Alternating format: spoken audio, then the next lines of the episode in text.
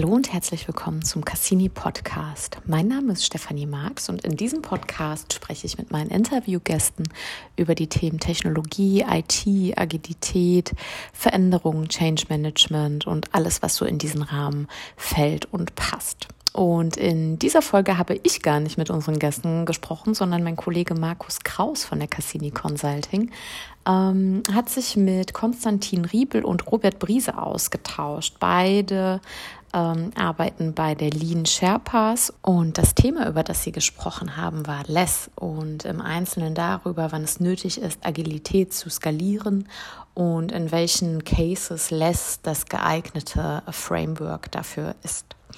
Ich wünsche Ihnen viel Freude beim Hören dieser Folge. Mein Name ist Markus Kraus. Ich bin äh, bei Cassini Consulting und äh, beschäftige mich vornehmlich mit agilen Transformationen in einer beratenden Tätigkeit.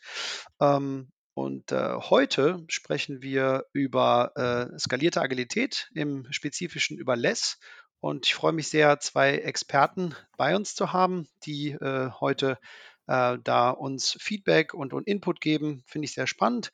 Äh, schön, dass ihr hier seid, äh, Robert Briese und Konstantin Riebel. Vielleicht ähm, könnt ihr euch kurz vorstellen. Ja, sehr gerne. Hallo zusammen. Ähm, ich bin Robert. Ähm, ich äh, bin, ich wohne in Berlin. Ich bin der Gründer von Lean Sherpas äh, und bin äh, seit ungefähr zwölf Jahren im agilen um Umfeld unterwegs und ähm, seit 2019 zertifizierter LESS-Trainer. Ja, hallo, ich bin der Konstantin, Konstantin Riebel, wohne in München und ähm, bin seit über 18 Jahren im Bereich von Softwareentwicklung und Produktentwicklung tätig. Habe gleich den Sprung in die skalierte Agilität gemacht oder skaliert äh, oder Organisationsdesign für skalierte agile Entwicklung und äh, bin dann auch seit 2021 zertifizierter Lehrtrainer. Vielen Dank, Konstantin. Also vielen Dank euch beiden. Schön, dass ihr hier seid nochmal.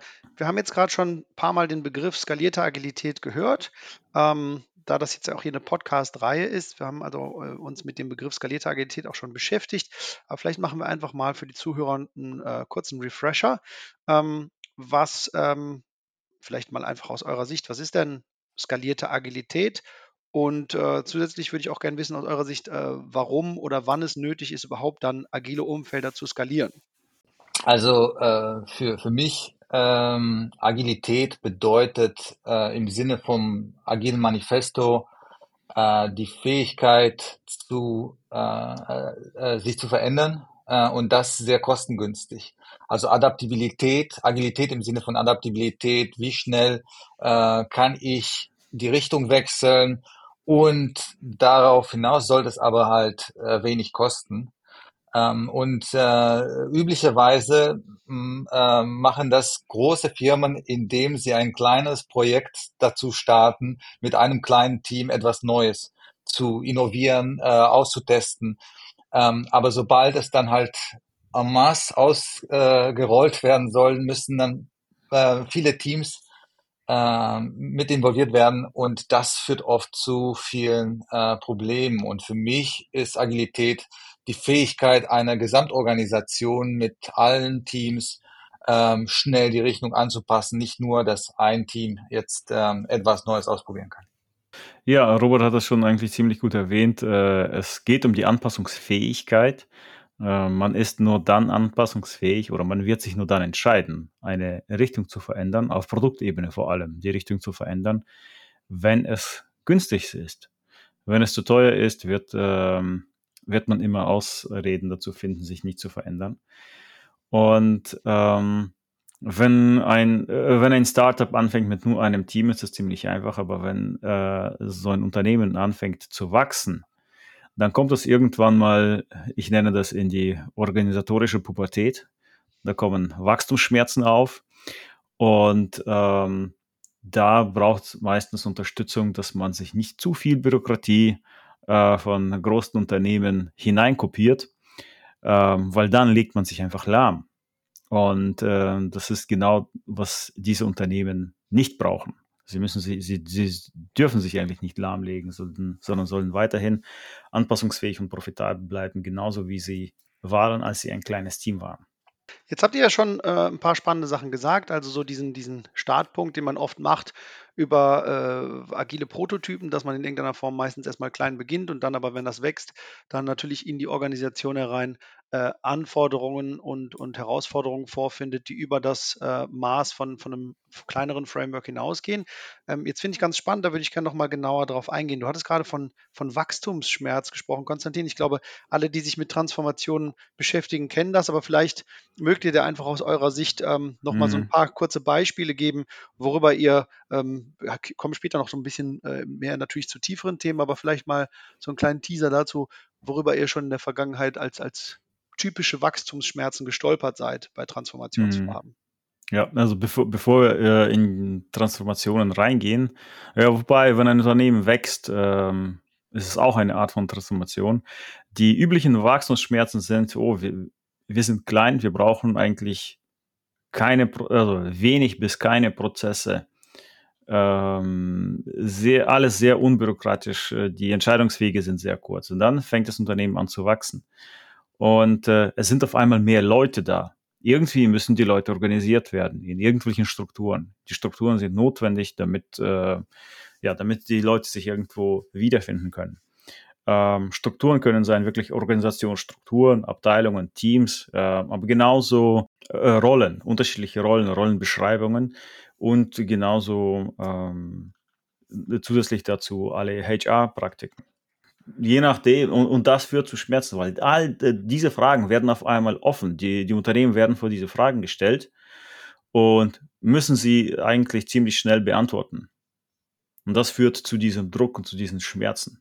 Ja, was ich sehr oft sehe, ist halt, dass ähm, ähm, die Fähigkeit, die man hat, wenn man klein ist, schnell auf Kundenanforderungen zu reagieren, Richtung zu ändern äh, und auch sehr, sehr schnell zu lernen, ähm, das geht verloren, wenn man plötzlich mit vielen Teams zusammenarbeitet. Es dauert unheimlich lange, äh, sehr große Koordinationsaufwand, äh, bis man tatsächlich ein Produkt hat, ähm, was man dem Kunden zeigt. Ähm, und dann dauert es auch wieder sehr, sehr lange, bis dann halt äh, ähm, ähm, äh, wieder lernt äh, und äh, neue, neue Sachen rausbringt. Und ähm, was viele machen, ist dann halt letztendlich mit zusätzlichen Prozessen, Rollen, ähm, ähm, versuchen, das Ganze zu koordinieren. Ähm, und das Ganze kompliziert eigentlich das System und macht es noch langsamer ähm, und weniger anpassungsfähig als vorher. Das sind so die ähm, Effekte, die ich immer wieder sehe. Ja. Ja. Jetzt im Gespräch fällt mir ein, so der, äh, der größte und schlimmste aus meiner Sicht, äh, so eine Wachstumsfolge ist, ähm, wenn solche Unternehmen sich zu schnell Sachen von großen Unternehmen kopieren. Und dann legen sie sich lahm, wirklich im wahrsten Sinne des Wortes. Alle sind busy und nichts kommt dabei raus. Das ist die größte äh, Wachstums, ähm, ja, das, das größte Wachstumsproblem aus meiner Sicht. Okay, ähm, ich würde da gerne drauf reagieren, finde ich nämlich spannend. Ich hatte die Frage eigentlich mir für später so ein bisschen notiert, aber ich finde, das geht jetzt schon in die Richtung, auch wenn das jetzt so ein bisschen äh, äh, im äh, Vorabteil ist sozusagen, bevor wir überhaupt ans Eingemachte bei Les gehen. Ähm, äh, ich finde jetzt spannend, ähm, und das ist auch sicherlich eine, eine, eine total äh, sinnvolle Betrachtungsweise, dass ihr Transformation auch mit Wachstum gleichgesetzt habt. Das ist ja auch oft der Fall. Jetzt reden wir natürlich oft von, von, von Umfeldern, die halt ähm, so wachsen, wie man sich das sich das vorstellt, ne, wenn man irgendwo reinkommt, man baut eine Firmenstruktur auf, die wird von, von klein nach größer. Das ist typisch von Start-up äh, Richtung, Richtung Mittelständler und irgendwann vielleicht sogar Richtung Konzern. Das dauert natürlich lange. Ähm, äh, wie ist das denn? Das finde ich zum Beispiel sehr spannend aus, aus Beratungssicht, ne? aus Consulting-Sicht. Ähm, äh, vielleicht mal so ein, so ein Beispiel, wo ihr sicherlich auch schon mit zu tun hattet. Ähm, wenn man in bereits äh, bestehende, vielleicht sogar große Konzernstrukturen kommt, wo man eben diesen, diesen äh, Luxus komplett nicht hat, von, von 0 bis 10 durchzugehen, sondern einfach ein fertiges Szenario mit fertigen mentalen Vorprägungen schon vorfindet. Ja, das ist äh, eine andere Art von Transformation. Da ist natürlich der, ähm, ähm, die Motivation, sich zu verändern, ist eine andere. Das ist schon ein bestehendes Unternehmen, die haben schon bestehende Strukturen, bestehende Prozesse, alles ist schon da. Nur äh, stellen diese Unternehmen meistens fest, uh, äh, es gibt jetzt eine Bewegung, eine Herausforderung am Markt und damit wir uns da beweisen können, äh, oder ja, damit wir uns dort beweisen können, müssen wir uns intern verändern, ansonsten können wir darauf überhaupt nicht reagieren, weil wir zu langsam sind. Und also es gibt, es muss eine interne Motivation, äh, sich zu verändern, geben, damit sowas überhaupt zustande kommt. Und äh, dann ähm, ist natürlich, das ist natürlich eine, ähm, ein anderes komplettes Feld, äh, entgegengesetzt von einem Startup, das wächst. Das ist schon natürlich alles etabliert. Und da, das ist auch eine Transformation für so ein Unternehmen, sich äh, von diesen Strukturen zu lösen und ähm, weiterzugehen. Okay, also vielen Dank ähm, schon mal für die, für die verschiedenen äh, Perspektiven, da sehr spannend. Dann kommen wir doch jetzt einfach mal wirklich zu dem Framework, über das wir auch heute sprechen wollen. Ähm, also vielleicht kann man es einfach mal kurz zusammenfassen. Was äh, ist LESS überhaupt? Äh, worauf baut es auf? Was sind Fokusfelder?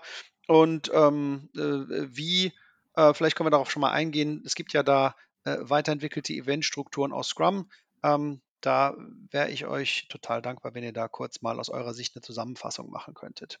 Aus meiner Sicht kann ich kurz was sagen. Konstantin kann es gerne äh, ergänzen. Wir sehen LESS als eine Deskalierungsframework. Es geht nicht darum, zusätzliche Komplexität reinzubringen, weil wir glauben, das äh, macht das Ganze viel langsamer und viel weniger adaptiver, sondern wir schauen eigentlich mit LESS, wie können wir den Organisationsdesign, äh, die ganzen Prozesse, die ganzen Strukturen äh, innerhalb der Organisation verschlanken, äh, Komplexität rausnehmen und dadurch eine agilere, adaptivere Organisation aufbauen. Also es ist ein Framework für, also ein Rahmenwerk für äh, Organisationsdesign, um eine agilere, äh, adaptive Organisation zu stellen. Zusätzlich dazu zu dem, was Robert gesagt hat, ähm, LESS ist durchaus mehr als nur ein Framework. Das ist ein komplettes Organisationsdesign. Da ist äh, Frame, äh, das Framework ist Teil des ganzen Organisationsdesigns.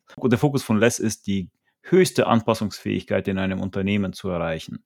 Das ist wirklich, dass man dann auf Produktebene mit dem ganzen Unternehmen die Richtung verändern kann. Äh, Les, äh, um einfach mal so vorwegzugreifen, ist ja äh, von den Strukturen her, orientiert sich das ja stark an Scrum. Ähm, da gibt es ja zusätzliche Meetings, ja, die da äh, entsprechend eingeführt werden, um äh, einem, einem größeren Teamszenario ähm, irgendwie entsprechend äh, entgegenzukommen und das steuerbar oder, oder wie auch immer zu machen, ähm, um es effizient zu halten und mit den Faktoren auszustatten, die ihr eben benannt habt. Ähm, könnt ihr so ein bisschen ähm, nochmal aus eurer Sicht was zu den, zu den Besonderheiten sagen? Ähm, eben in diesem Framework, wenn man zum Beispiel mit Scrum vergleicht. Weil ähm, für mich ist jetzt wichtig, dass wir die, die Zuhörer auch da abholen, wo sie vielleicht noch gar nicht so viel über dieses Framework wissen, ja, wie es funktioniert. Genau, also ich äh, kann gerne äh, was dazu sagen. Es gibt auch, äh, wir haben dazu auch eine schöne Animation äh, erstellt, die man äh, googeln kann, äh, wenn man nach Less versus Scrum googelt. Ähm, äh, Im Prinzip sind die Unterschiede zwischen Less und Scrum minimal. Äh, die Idee ist tatsächlich, Scrum ähm, auf Organisationsebene umzusetzen, ähm, indem ich diese wenigen Events und Rollen aus Scrum verwende, auch wenn ich mit vielen Teams zusammenarbeite. Ähm, wie im Scrum Guide eigentlich schon erwähnt, sollte man nur mit einem Product äh, Backlog und einem Product Owner für ein Produkt arbeiten. Und das ist, was wir in Less machen, egal wie viele Teams involviert sind. Ähm, wir haben die gleichen Rollen. Es gibt ein Product Owner, äh, Scrum Master, ähm, was zum Teil äh, mit mehreren Teams arbeiten kann, aber es ist eine voll, äh, volle Rolle, also voll dedizierte Rolle. Ähm, man ist nur Scrum Master und nicht gleichzeitig Entwickler. Ähm, und dann äh, gibt es die Teams, äh, die cross-funktional, cross-Komponenten ähm, äh, mäßig arbeiten. Ähm, wir haben keine zusätzliche Rollen eingeführt, ähm, aber wir, äh, äh, da gibt's auch äh, Ratschläge, was das Management machen soll, falls äh, wir mit vielen Teams und Manager äh, arbeiten, ähm, was beim kleinen Startup nicht unbedingt notwendig ist bei zwei, drei Teams. Ähm, von, was die Events angeht, ähm, gibt es da auch nicht so große Unterschiede gegenüber Scrum. Äh, es gibt ein neues Event, das das äh, Overall äh, Retrospective, also die Möglichkeit einer Retrospektive übergreifend mit allen Teams zusammenzumachen. Äh, wir haben eine deutlichere Aufteilung zwischen Sprint Planning 1 und Sprint Planning 2 als separate Events. Ähm, und äh, wir empfehlen ein Product Backlog Refinement, was meistens immer in Scrum auch gemacht wird, äh, meistens mit allen Teams zusammen, also mit mehreren Teams zusammen äh, zu machen. Hm, deswegen gibt's da eigentlich keine so gravierenden Unterschiede. Ähm, aber natürlich der Ablauf ähm, muss äh, etwas anders durchlaufen, wenn man mit mehreren Teams zusammenarbeitet. Da ist es sehr, sehr wichtig, das gut zu facilitaten und äh, ähm, durchzuarbeiten, dass alle möglichst äh, involviert sind. Da würde ich gern äh, genau darauf hinaus, weil ich glaube, dass das sehr spannend ist für Leute, die sich jetzt zum Beispiel mit Scrum gerade auch im Kleineren beschäftigt haben und dann in irgendeiner Form vielleicht nach Möglichkeiten suchen, in ihrer Umgebung äh, skalierte Ansätze zu fahren. Du hast gerade eben, ihr seid so tief in der Materie drin, das ist ganz normal für dich, von, von Sprint Planning 1 und 2 zu sprechen. Ähm, äh, vielleicht ähm, äh, mögt ihr was sagen? Wir sprechen von zwei Frameworks in Less. Das eine ist einfach nur Less, oder wir nennen das vielleicht auch das kleine Less, das ist zwei bis acht Teams. Und dann gibt es das Less Huge, das ist mehr als acht Teams. Und äh, es gibt unterschiedliche Anwendungen ähm, in unterschiedlichen Unternehmen. Äh, die größten Unternehmen haben, ich glaube, 6000 Mitarbeiter im Less Huge Framework drin. Ja, und äh, also das äh, funktioniert nur, dass, wenn wir jetzt äh, weiter darüber sprechen, für die Zuhörer wahrscheinlich besser, wenn wir, wir sprechen jetzt meistens nur über das kleine Less Framework mit bis zu acht Teams. Ja, dann äh, gehen wir da doch mal äh, auf, auf, die, auf die Basics sozusagen ein.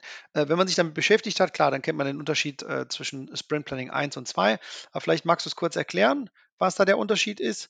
Ähm, ich würde auch gerne noch auf die anderen Meetings eingehen. Also was ich äh, gut fände, wenn wir auch noch, was ich ein sehr, ist ein sehr zentraler Punkt beim LESS, dass das äh, gemeinsame Refinement, ja, was ja recht einen besonderen Charakter hat, ähm, das fände ich ganz gut, wenn wir, wenn wir da auch noch drauf eingehen würden. Ähm, das äh, fand ich nämlich immer besonders spannend. Also das äh, klassische Sprint Planning 1 und 2, ähm, was ähm, unterschiedliche Namen hatten, äh, auch im Scrum Guide, ich glaube mittlerweile heißt es Topic 1, 2 und 3. Ähm, da geht es darum, erstmal zu verstehen, das Warum, um so ein genanntes, so, so Sprint Goal zu entwerfen, dann das Was, äh, bedeutet, was gehört zu den Sachen, die wir eigentlich in den nächsten zwei Wochen oder äh, je nachdem, wie lange das äh, Sprint dauert, ähm, was gehört dazu, was wir umsetzen wollen äh, und dann das Wie. Das ist das klassische Sprint Planning 2, das Wie und das Was ist das äh, äh, klassische Sprint Planning 1, wo ich dann nur die Unterscheidung mache, welche äh, Product Backlog Items gehören dann zum nächsten Sprint. Ähm, das Sprint Planning 2, da geht es darum, tatsächlich einen Plan für die nächsten zwei Wochen umzuse äh, aufzus aufzustellen. Äh, das sogenannte Sprint äh, wird aufgebaut. Ja, und das ist etwas, was die Teams dann gemeinsam machen oder das ähm, ähm, entweder im, im Einzelnen oder äh, in, in Less haben wir oft das Multi-Team Sprint Planning 2, wo mehrere Teams zusammen ähm, ihre eigene Sprintboards erstellen. Ja, kurzer, kurzer Zwischenpunkt, das, das orientiert sich ja jetzt schon an Scrum of Scrums, was du gesagt hast. Ähm, viele Leute werden sich vielleicht eher mit den kleineren Teams beschäftigt haben im Vorfeld, wo sie ein Sprint Planning kennen und dann ihre Sachen da machen sozusagen und vielleicht irgendwas gehört haben. Also Sprint Planning 1 in, in der Umgebung ist, dass, dass sich äh, ja, Vertreter verschiedener Teams treffen und so, so einen gemeinsamen Pfad sehen und dann wird es aufgeteilt und dann geht es ins Detail im Sprint Planning 2 in den jeweiligen Teams. Richtig? Oder habt ihr da noch andere Best Practice äh, Erfahrungen? Ähm, die Erfahrung zeigt, dass äh, wenn möglich, ähm, äh, versuchen wir mittlerweile sogar das Sprint Planning 1 äh, mit allen Team-Members zusammen zu machen. Ähm, oft in großen Räumen, wenn wir das on-site machen oder halt online äh, mit einem großen Board. Äh, Sprint Planning 1 sollte idealerweise äh, wenig äh, nicht lange dauern, also maximal eine halbe äh, Stunde. Ähm, und es hilft, wenn alle dabei sind. Und ähm, ähm, bei zwei oder drei Teams empfehlen wir das immer gemeinsam zu machen mit allen Teams. Ähm, und wenn das funktioniert, ähm, idealerweise auch bis zu acht Teams ähm, ein gemeinsames Sprint Planning 1 zu machen von einer halben Stunde, dann weiß jeder, ähm, ungefähr, woran welches Team arbeitet. Und dann geht man tatsächlich im, im Detail und äh, macht dann das Sprint Planning 2. Vielen Dank. Super. Ähm, und ähm, wenn es jetzt um das Refinement, das ist ja auch ein gemeinsames Refinement, oder es gibt, es gibt auch noch eigene Refinements in den Teams, klar, aber es gibt ja auch ein gemeinsames Refinement äh, in Less. Das fand ich äh, in seiner Charakter äh, Charakteristik immer besonders spannend, weil in den kleineren Setups von Scrum, da wird das zwar auch gemacht, aber da ist das eher so ein, so ein, so ein Beiwerk, aber bei Less ist das ja ein zentrales Thema, dieses gemeinsame Refinement. Ne? Genau, genau. Es ist ja so, dass äh, ja im Single Team Scrum ähm, ist Refinement kein Event, sondern einfach eine Tätigkeit, die man während des Sprints macht. Äh, in Less, dadurch, dass wir mehrere Teams gleichzeitig haben, äh, brauchen wir irgendwo einen Synchronisationsmechanismus. Und äh, zum einen und zum anderen müssten wir äh, dafür sorgen, dass alle Teams darüber Bescheid wissen, als, als, was als nächstes im Backlog eigentlich kommt und ansteht. Und als eine gute äh, Lernmethode, als eine effektive Lernmethode hat sich herausgestellt, dass man das, diese Ziele ganz gut erreicht, wenn man gemeinsam mit allen Teams äh, in einem Raum, wenn es on-site ist oder wenn es online ist, äh, trotzdem in einem Zoom-Meeting äh, mit mehreren Breakout-Rooms natürlich äh, refined.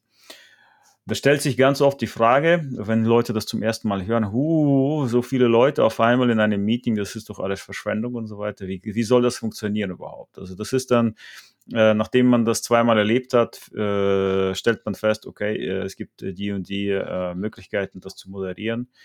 Ähm, und dann hat sich das erledigt. Also es ist nicht so, dass äh, einer spricht und äh, der Rest der ganzen Teams hören zu, auf keinen Fall, sondern wir äh, was wir erreichen wollen in so einem Multi-Team Product Backlog Refinement, ist, dass wir die Teams in Gruppen mischen, so dass wir Gruppen aus äh, gemischten Teams haben und die refinen ähm, und klären die, äh, die Items aus dem Backlog. Das heißt, sie sprechen direkt mit den äh, Kunden, wenn sie den Zugriff haben, oder mit den Leuten, die die Anforderungen am besten kennen. Ähm, und, und das Ziel ist es zu verstehen, was tatsächlich gefordert ist, zu verstehen, welches Problem das löst, das Ganze im Backlog niederzuschreiben, wieder das Team selber und ähm, oder die Gruppe, Entschuldigung, die Gruppe in dem Fall. Und dann ähm, kann man das wieder ins Sprint Planning mit reinnehmen. Super spannend. Ähm, das heißt aber auch in dem Fall, dass, dass äh, Stakeholder dann bei diesem Refinement dabei sein müssen, um halt direktes Feedback geben zu können. Ne? Also um auch, ja. Absolut. Nicht nur direktes Feedback, sondern auch ähm, das Warum. Wa was lösen wir, wenn wir das um, äh, wenn wir X umsetzen? Ja. Was wird, äh, was wird gelöst?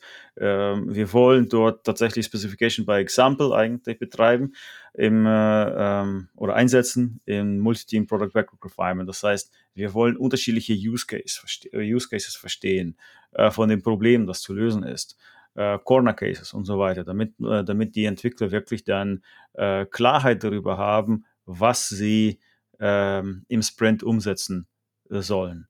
Es ist ganz wichtig, die Anzahl der Annahmen, die ein Team hat, zu minimieren im Refinement. Die Annahmen, weil jede Annahme kostet im Sprint unnötige Zeit und erhöht das Risiko, ähm, diese bestimmte Aufgabe äh, nicht zu lösen. Und im äh, Refinement wollen wir die Anzahl der Annahmen reduzieren, sodass das Team oder die Teams wirklich äh, Klarheit darüber haben, was gefordert ist. Kannst du das nochmal kurz erklären mit den Annahmen, äh, nochmal ein bisschen genauer, mhm. damit das nicht, nicht unklar genau. bleibt? Ähm, ganz äh, oft gesehenes Anti-Pattern ist, ja, ja, wir haben verstanden, was wir machen sollen. Und wenn es dann tatsächlich in die Umsetzung reingeht, dann äh, stellen die, äh, stellt ein Team fest, uh, äh, wir müssen noch Punkt Nummer eins, Punkt Nummer zwei, Punkt Nummer drei klären, weil tatsächlich ist es gar nicht bekannt, gar nicht bewusst, wie tatsächlich das gemeint ist. Und dann zieht sich das hinaus, das Ganze, über mehrere Sprints möglicherweise. Genau sowas wollen wir vermeiden. Wir wollen diese Annahmen vorher. Wir, wir wollen durch, durch äh, äh, Moderationstechniken, wollen wir diese Annahmen transparent machen. Die Annahmen, die die Teams haben. Weil die Teams müssen dann letztendlich irgendwann mal im Code Entscheidungen treffen. Und die sind binär, diese Entscheidungen. Und äh, diese Annahmen wollen wir im äh, Refinement geklärt haben. Wir wollen, dass die ganz genau verstehen, welches Problem sie lösen. Ja, ich wollte nur ergänzen, ich meine, eine, eine Standard äh, äh, der Agilität im Agile Manifesto ist, dass ähm, die, diejenigen, die das Produkt äh, erstellen, äh, zusammen mit den Leuten, die das Produkt benutzen oder brauchen, äh, äh, am besten quasi die Entscheidung treffen können, was eigentlich gemacht werden muss. Ähm, und es geht darum, das Ganze zu facilitaten äh, und zu maximieren, diese Zeit, die die Leute äh, ver verbringen können, ähm, um genau zu verstehen, was äh, gebraucht wird ähm, und äh, welches Problem versuchen wir zu lösen.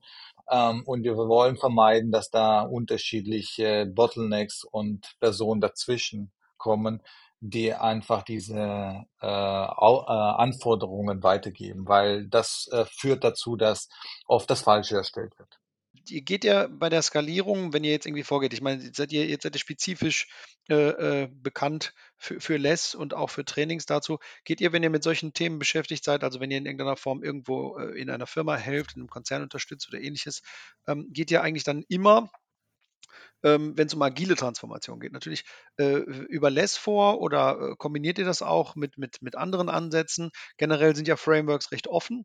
Ähm, habt ihr einfach, äh, wir können natürlich da wahrscheinlich jetzt einen Riesenausflug machen, aber vielleicht einfach generell mal so eine Richtung.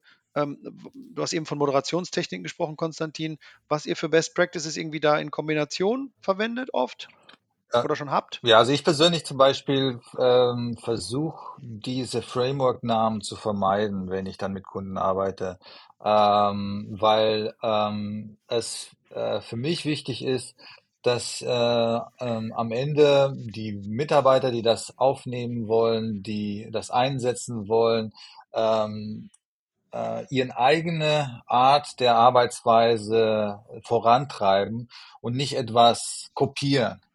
Ähm, und deswegen ist es, glaube ich, ähm, extrem wichtig, dass man ähm, ähm, äh, die Frage am Anfang stellt, ähm, wonach möchte man sich überhaupt ähm, optimieren? Was sind die Hauptprobleme zurzeit äh, in der Organisation, die man lösen möchte? Und was ist das Optimierungsziel? Und wenn man das herausgearbeitet hat, dann versuche ich meistens mit äh, Techniken, die wir in Less äh, propagieren, wie äh, System Modeling, systemisches Denken äh, zu kreieren und äh, ähm, ähm, auf das Gesamtsystem ähm, zu schauen und zu schauen, wie kriegt man diese äh, Systemziele erreicht? Was muss man an die jetzige Organisationsdesign, Organisationsstrukturen, Arbeitsmodelle ändern, damit man halt dieses Optimierungsziel erreicht? Es gibt einen äh, Bericht im Internet, äh, der heißt The Tyranny of Structurelessness. okay. Spannend. Und äh, sehr interessant zu lesen, wirklich zu empfehlen. Ja. Der ist gar nicht so lang. Und äh, da geht es tatsächlich darum, äh, wenn man wenn man reinkommt und wirklich dann sagt, hey, wir wollen hier so ein Framework dann äh, rein, rein implementieren, dann geht der Fokus aufs Framework, nicht aufs Produkt. Meistens.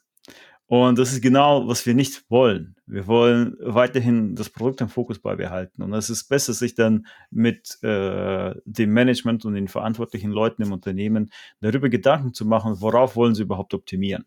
Okay. Was sind äh, ihre Optimierungsziele und dann entsprechend äh, die Strukturen äh, sich anzuschauen und anzupassen.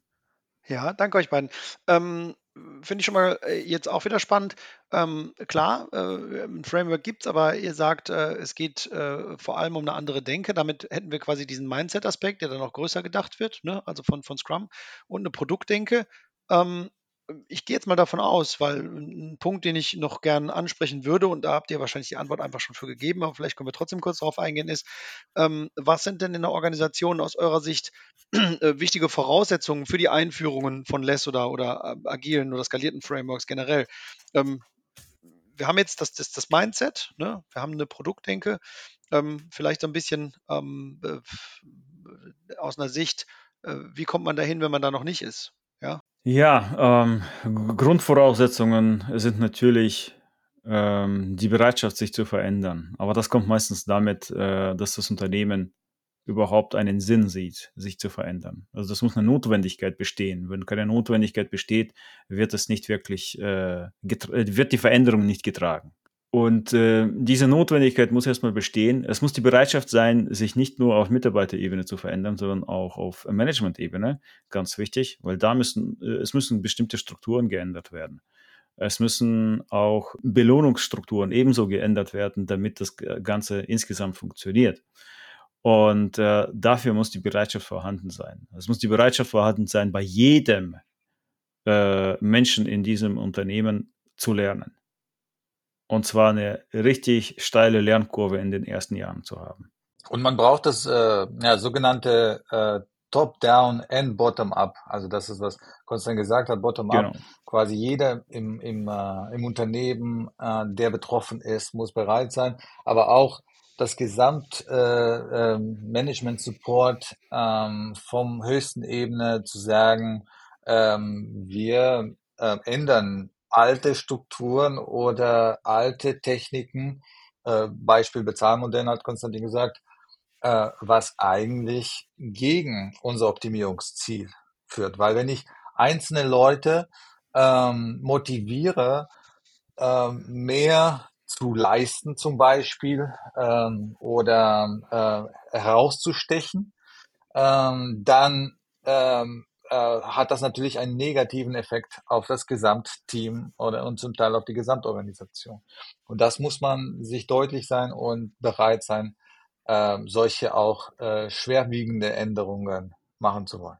Ja, äh, wenn ich, wenn ich jetzt bei äh, Wünsch dir was wäre und äh, würde mir jetzt äh, das, äh, das so ein perfektes Unternehmen aussuchen, wo das geeignet sein könnte, ja, dann wäre ich irgendwo beim Mittelstand mit einer Geschäftsführung, die plant, langfristig, äh, langfristig die Geschäftsführung beizubehalten.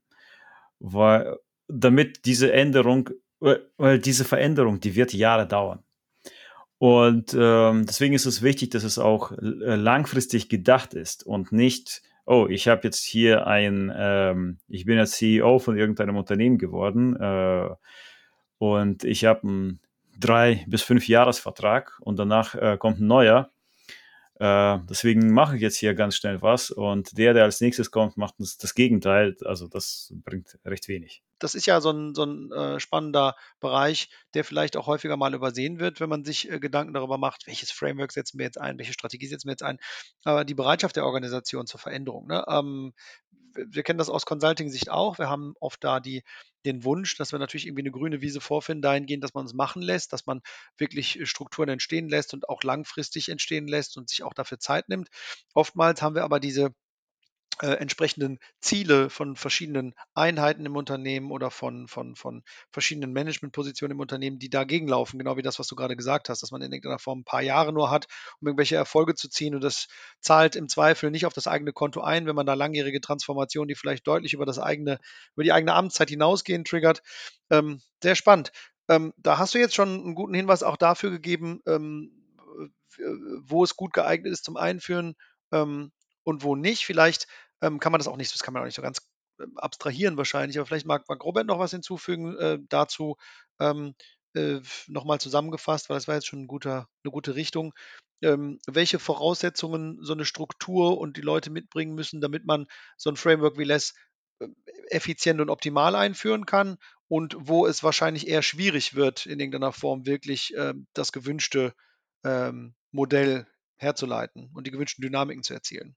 Für, für Les äh, sowie für jede äh, echte agile Transformation, äh, glaube ich, ist, ist es wirklich notwendig, äh, strukturelle Änderungen zu machen in der Organisation. Und da meine ich äh, zum Teil die, äh, die Hierarchien aufzulösen oder zumindest zu simplifizieren. Man braucht äh, bei selbst gemanagt Teams ähm, nicht mehr Teammanager. Äh, ja, und das sind äh, klare Voraussetzungen. Also ich kann keine ähm, agile äh, Organisation entwickeln mit selbstorganisierenden, selbstmanaged Teams, ähm, wo ich weiterhin noch Teammanager habe, die äh, zum Teil Micromanagement machen und den Leuten sagen, was sie machen sollen.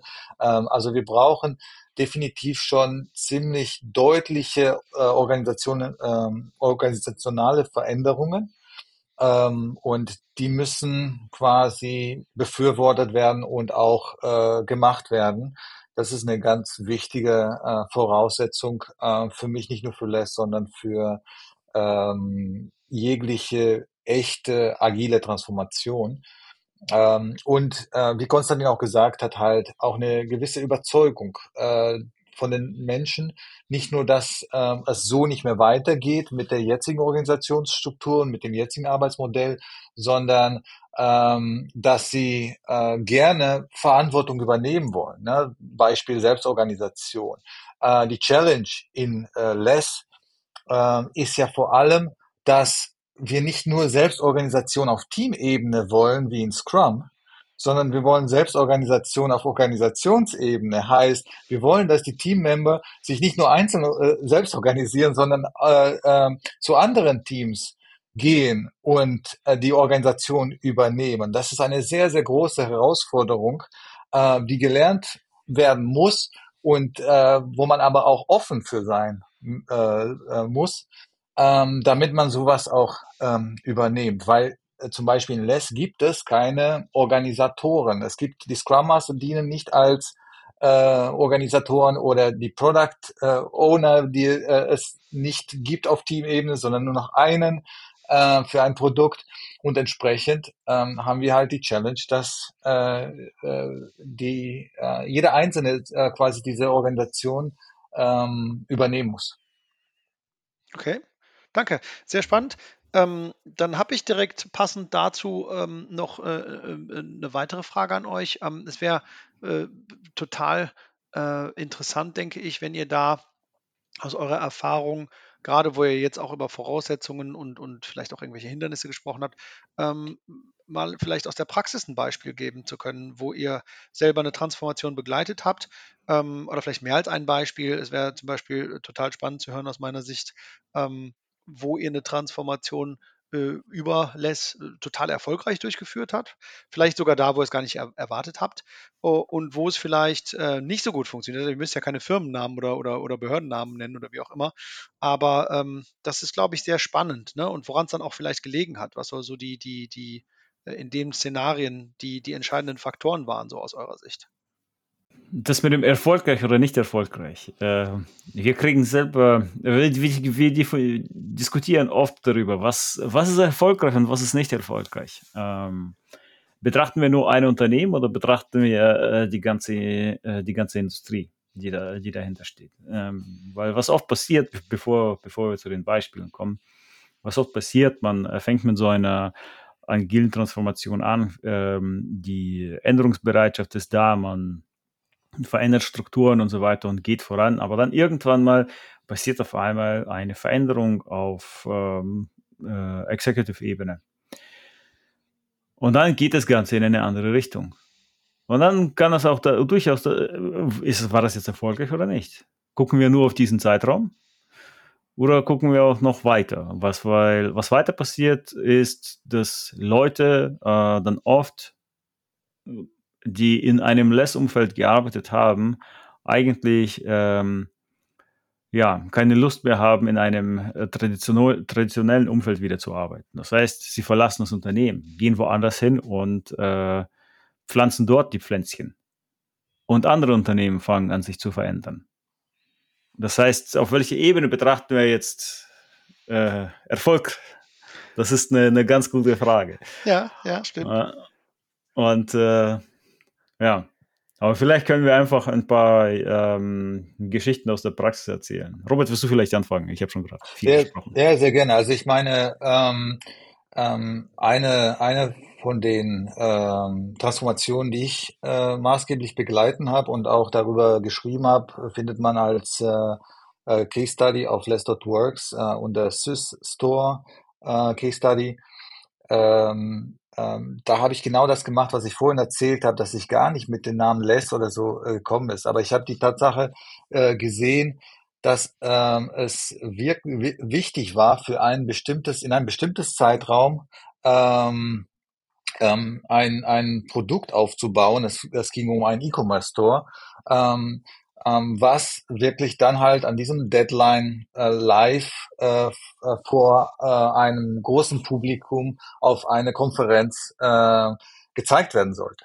Ähm, und wenn man klassisch arbeitet mit einzelnen Scrum-Teams, die alle ihre äh, Arbeit machen, ähm, ist oft das Problem, dass äh, es dann, dann äh, immer wieder noch zusätzlich notwendig ist, das äh, einen Blick auf das Ganze zu machen. Und das machen oft äh, viele mit zusätzlichen Teams, mit einem PMO, äh, mit zusätzlichen Strukturen, damit man sieht, dass am Ende tatsächlich auch alles end-to-end -end funktioniert. Ähm, wir hatten aber nicht die Zeit ähm, und auch diese ähm, Strukturen zu dem Zeitpunkt. Ähm, deswegen war mein, äh, mein klare ähm, Schlussfolgerung, dass wir ein Product Backlog erzeugen und dass wir ständig priorisieren, was sind denn die einzelnen Sachen dieses E-Commerce Stores, die unbedingt gemacht werden müssen, die äh, hoch priorisiert werden ähm, und dass wir an den wichtigsten Sachen erstmal arbeiten, das erste Payment, die ersten Produkte zu integrieren und dass äh, die Teams einfach aus diesem Backlog ähm, diese End-to-End-Funktionalitäten äh, rausnehmen, kleine schneiden, implementieren und dass wir wirklich im Laufe der Zeit alle zwei Wochen Feedback kriegen, wie weit sind wir von dem Ziel? Können wir das eigentlich schon als Präsentation haben? Könnten wir das damit schon äh, live gehen und den Leuten das schon zeigen? Was brauchen wir noch als nächstes, um das zu machen? Und das ist eine ähm, Less-Transformation, die ich im Leben gerufen habe, weil ich ähm, keine andere Möglichkeit gesehen habe, ähm, schnell an Anforderungen umzusetzen, Feedback zu kriegen, wie weit sind wir, ähm, ohne halt das große Big Bang, am Ende, wo wir dann halt ähm, äh, alles testen, gucken, dass alles, was initial gefordert war, auch drin ist und funktioniert. Äh, um das alles zu vermeiden, haben wir halt ähm, agil ähm, arbeiten müssen. Ähm, und da hat Les eigentlich sehr gut gepasst. Ähm, und wir haben dann halt mit mehreren Teams von einem Backlog gearbeitet und inkrementell ähm, Wert geliefert.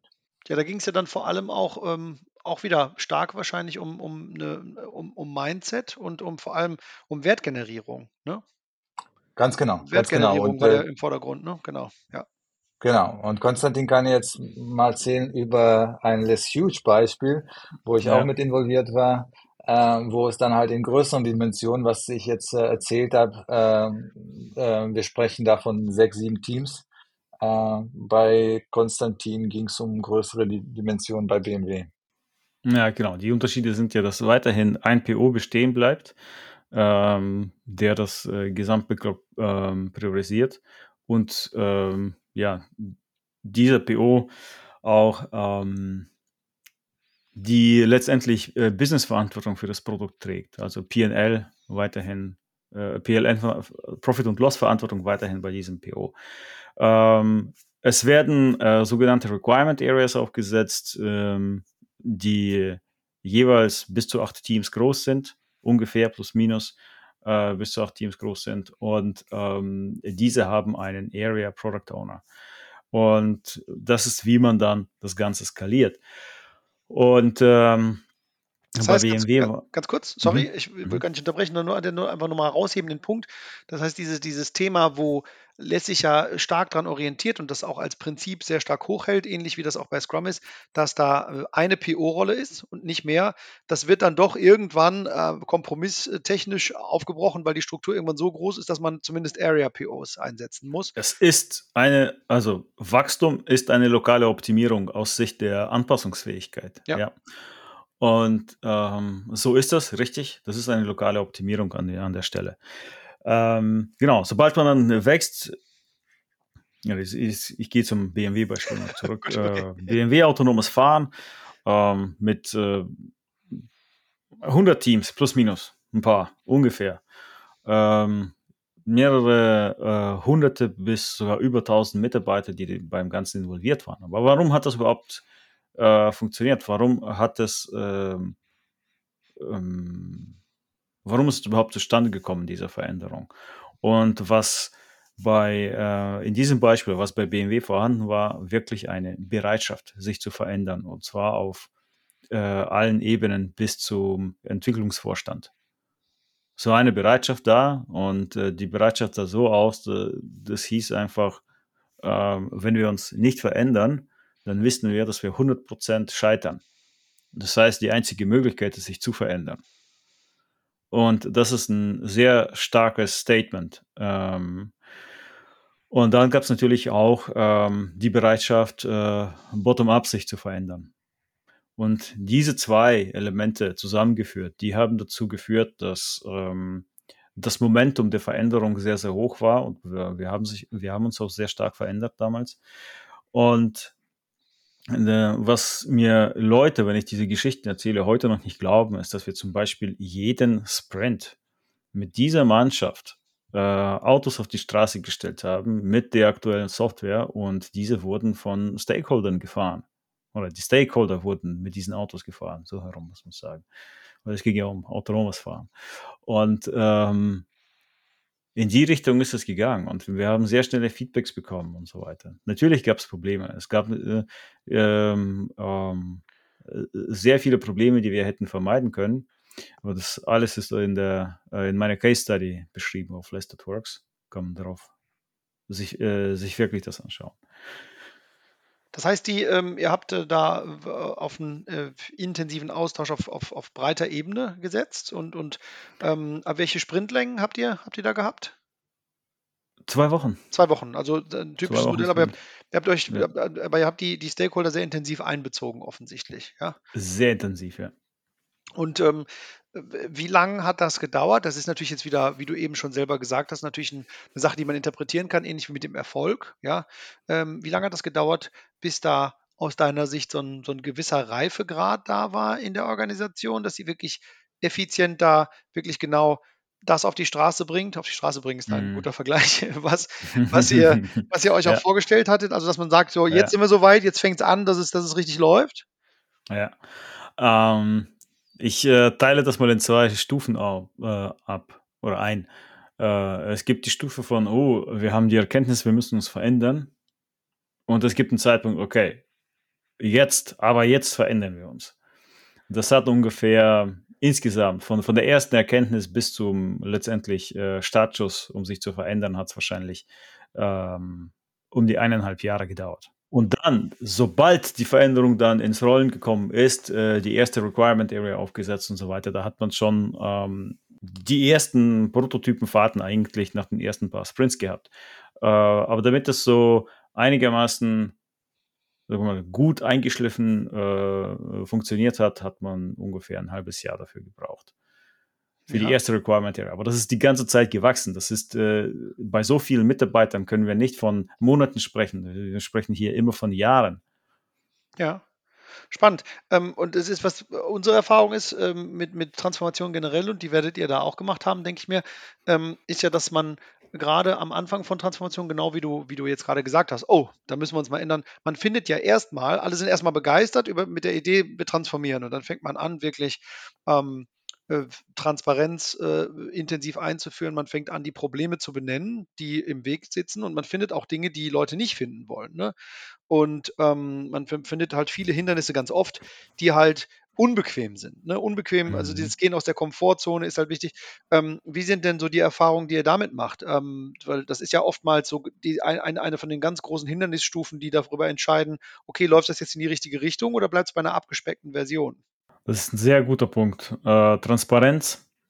Ähm, Transparenz kann einschüchternd sein für den Einzelnen und kann natürlich auch ähm, ja, wehtun. Und äh, das, ist ein, äh, das ist ein wichtiger Punkt. Da kann man eigentlich nur in äh, 1 zu 1 Gesprächen weiterkommen. Und man muss die, ähm, die Blockaden tatsächlich aus dem Weg räumen.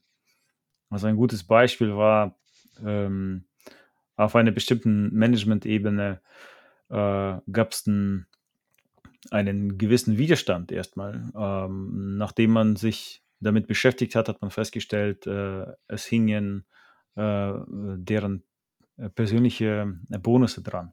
Man hat das Thema geklärt ähm, und dann waren sie dabei. Und dann ging es äh, wieder nach vorne. Also Mut zum konstruktiven Konflikt. Ja, auf jeden Fall. Ja, und, und, Fall. und äh, psychologische Sicherheit ist, glaube ich, extrem wichtig. Ne? Also diese Sicherheit ja. zu haben, wir, wir gehen durch eine Transformation, da wird sich einiges äh, ändern, aber äh, ähm, äh, die Sicherheit der Behalten des Jobs äh, wird von vornherein garantiert. Die Sicherheit, ähm, ja, dass man weiterhin eine Zukunft hat äh, und äh, in, im Unternehmen. Äh, diese psychologische Sicherheit ist unglaublich wichtig ähm, und äh, ähm, das braucht man, muss man halt von vornherein aufsetzen, wenn man so eine Transformation äh, macht. Ja, weil es ja. betrifft jetzt nicht nur die Mittelmanager, die sind sehr stark betroffen, aber auch äh, jeder Einzelne ist betroffen. Die einzelnen äh, Teammembers ähm, sind stark davon betroffen, weil ihre Arbeitsweise komplett äh, anders sein wird in einem Scrum-Team, in einer Less-Organisation, die sie selbst managen, äh, das Lernen, das Nicht-Optimieren nach ähm, einem einzelnen Skill, sondern nach äh, mehr Zeit zu investieren in äh, Lernen, neuen Skills, neue Sachen zu machen, ähm, was wichtig ist natürlich für eine Adaptabilität. Ähm, das äh, ist nicht besonders effizient. Und das muss man natürlich auch äh, immer wieder deutlich machen und äh, klar machen, ähm, dass äh, also was die Ziele sind der Gesamtorganisation, die immer wieder machen, äh, deutlich machen und diese psychologische Sicherheit ja, äh, gewähren. Okay. Ja, ähm, also es geht ähm, dann ja um, um das muss ja auch recht früh passieren, denke ich mir, oder manchmal stolpert man ja auch erst später darüber und ähm, äh, hat das Hindernis vorher gar nicht erkannt. Es geht also um das Ersetzen ähm, einer, einer bestehenden äh, Blaming-Kultur durch eine gesunde Fehlerkultur, wo man, wo man wirklich auch lernen mhm. kann in einem sicheren ja. Umfeld. Jetzt ist natürlich dieser Vertrauens, diese Vertrauensbasis, die man aufbauen muss, in solchen Umfeldern, die ist ja nicht, die ist ja nicht gegeben einfach so. Ne? Ähm, das ist ja nicht so einfach. Ähm, das ist ja, man sagt ja gerne, äh, wir wenn man auch die agilen Werte nimmt. Ne? Wir haben Respekt voreinander etc. pp. Viele Dinge, die kann man ja quasi als Mantra so ein bisschen aufsagen, aber wir haben Vertrauen zueinander, ist schwer einfach zu sagen. Ne? Das ist, ähm, das möchte man gerne haben, aber das hat man ja noch nicht sofort etabliert. Und ähm, äh, was sind denn so eure Erfahrungen damit? Weil das, die Herausforderungen, die ihr gerade benannt habt, die passen ja total dazu. Ähm, du hast eben schon genannt, äh, Konstantin, eins zu eins Gespräche helfen da weiter. Das ist auch meine Erfahrung zum Beispiel, dass man einfach wirklich äh, in der, in der Coaching-Rolle wirklich einfach mal mit den Leuten dann ein ernstes Wort, aber im positiven Sinne reden muss. Ja, ähm, wie, welche anderen Maßnahmen habt ihr da vielleicht noch im Kopf, die irgendwie geholfen haben, eine Vertrauenskultur zu etablieren ja. auf weiter Ebene? Jetzt äh, denken wir mal nicht nur an einzelne Personen, sondern auch äh, bestimmte Gruppen im Unternehmen. Ja? Ähm, zum Beispiel zwischen Mitarbeitern und äh, Führungskräften. Da ist, da ist gefühlt in vielen Unternehmen einfach eine äh, Machtdistanz zu spüren. Und äh, um hier eine ähm, ähm, mehr Vertrauen zueinander und diese, äh, zu, zu entwickeln, um diese Machtdistanz zu reduzieren, diese gefühlte Machtdistanz zu reduzieren, da hat nur geholfen, miteinander zu arbeiten, oft im Austausch zu stehen.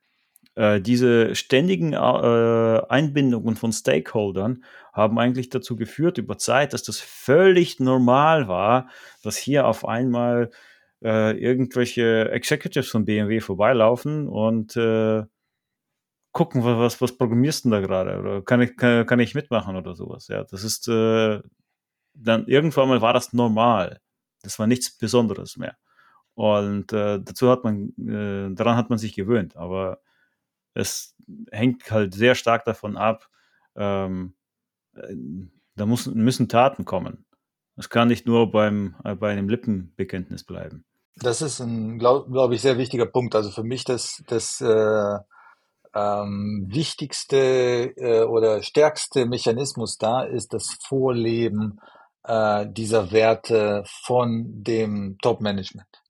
Wenn das passiert, also ähm, ähm, Beispiel Vertrauen, wenn man aufhört, dann äh, letztendlich nach den Matrix äh, zu schauen, die Velocity zu messen, sondern letztendlich wirklich im Review sich anschaut, was tatsächlich gemacht wurde, ähm, Zeit verbringt am Gemba, so wie wir es äh, in Les immer propagieren, also an dem Ort, wo äh, das Produkt äh, und Wert erstellt wird. Ähm, das ist viel wichtiger und erweckt auch, ähm, zeigt auch, man wird uns, man, man, man schenkt uns Vertrauen und das führt zu einem anderen Verhalten aus meiner Sicht. Ja, wenn man sieht, das Vertrauen ist da, ähm, dann, dann ähm, ist man auch gewillt, dann auch eine Veränderung zu machen. Ähm, und das ist für mich einer der, der ähm, stärksten äh, Hebel, den man hat, nämlich einfach diese Werte vorgelebt zu, zu äh, kriegen von dem Executives im Unternehmen. Super. Ich danke euch. Ähm, Wenn du willst, hätte ich noch einen zweiten Case. Ähm, okay, gerne. Der nicht, der nicht, äh, also das, das ist nicht als LESS-Einführung äh, gedacht gewesen und es ist auch keine geworden, aber ähm, ich habe da definitiv einige Punkte aus LESS angewandt und das war ganz interessant. Das Unternehmen ist im E-Commerce. Man kann das, oh, viele Leute können mir das nicht glauben. Das war ein einfachste für dieses Unternehmen war es, also der, der erste Schritt, man muss sich erlauben, von allen möglichen Sachen, die man verändern konnte, oder hätte verändern können, ähm, war das einfachste für sie, echte Kunden und User von ihrem Produkt ins, ähm, in das Sprint Review einzuladen. Und ähm, das hat natürlich dazu geführt, dass, sie, äh, dass, dass, äh, dass die Teams auf einmal echtes Feedback erhalten haben nach jedem Sprint. Was wiederum dazu geführt hat, dass sie ähm, ihr Product Backlog angefangen haben nach diesem Feedback auszurichten.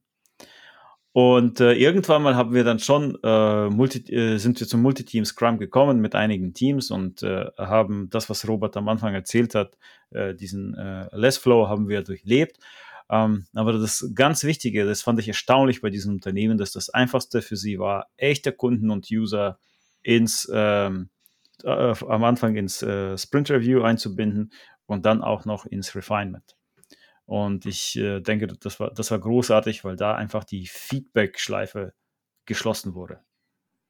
Ja, du, das finde ich jetzt äh, spannend, dass du das als Beispiel nimmst. Ähm, das klingt vielleicht nicht für, also wenn jetzt äh, äh, Zuhörer dabei sind, die sich mit, mit Transformationsdynamik nicht so intensiv beschäftigen, dann werden sich vielleicht wundern, warum ist das denn so schwer? Das liegt doch auf der Hand, aber ich glaube, genau da haben wir dieses Thema, dieses äh, Vertrauen, äh, Vertrauenskultur und, in irgendeiner Form Transparenzkultur einzubauen und nicht nur nach intern, sondern auch den Kunden gegenüber, um halt eine echte äh, Customer Centricity zu haben, eine echte Kundenzentriertheit.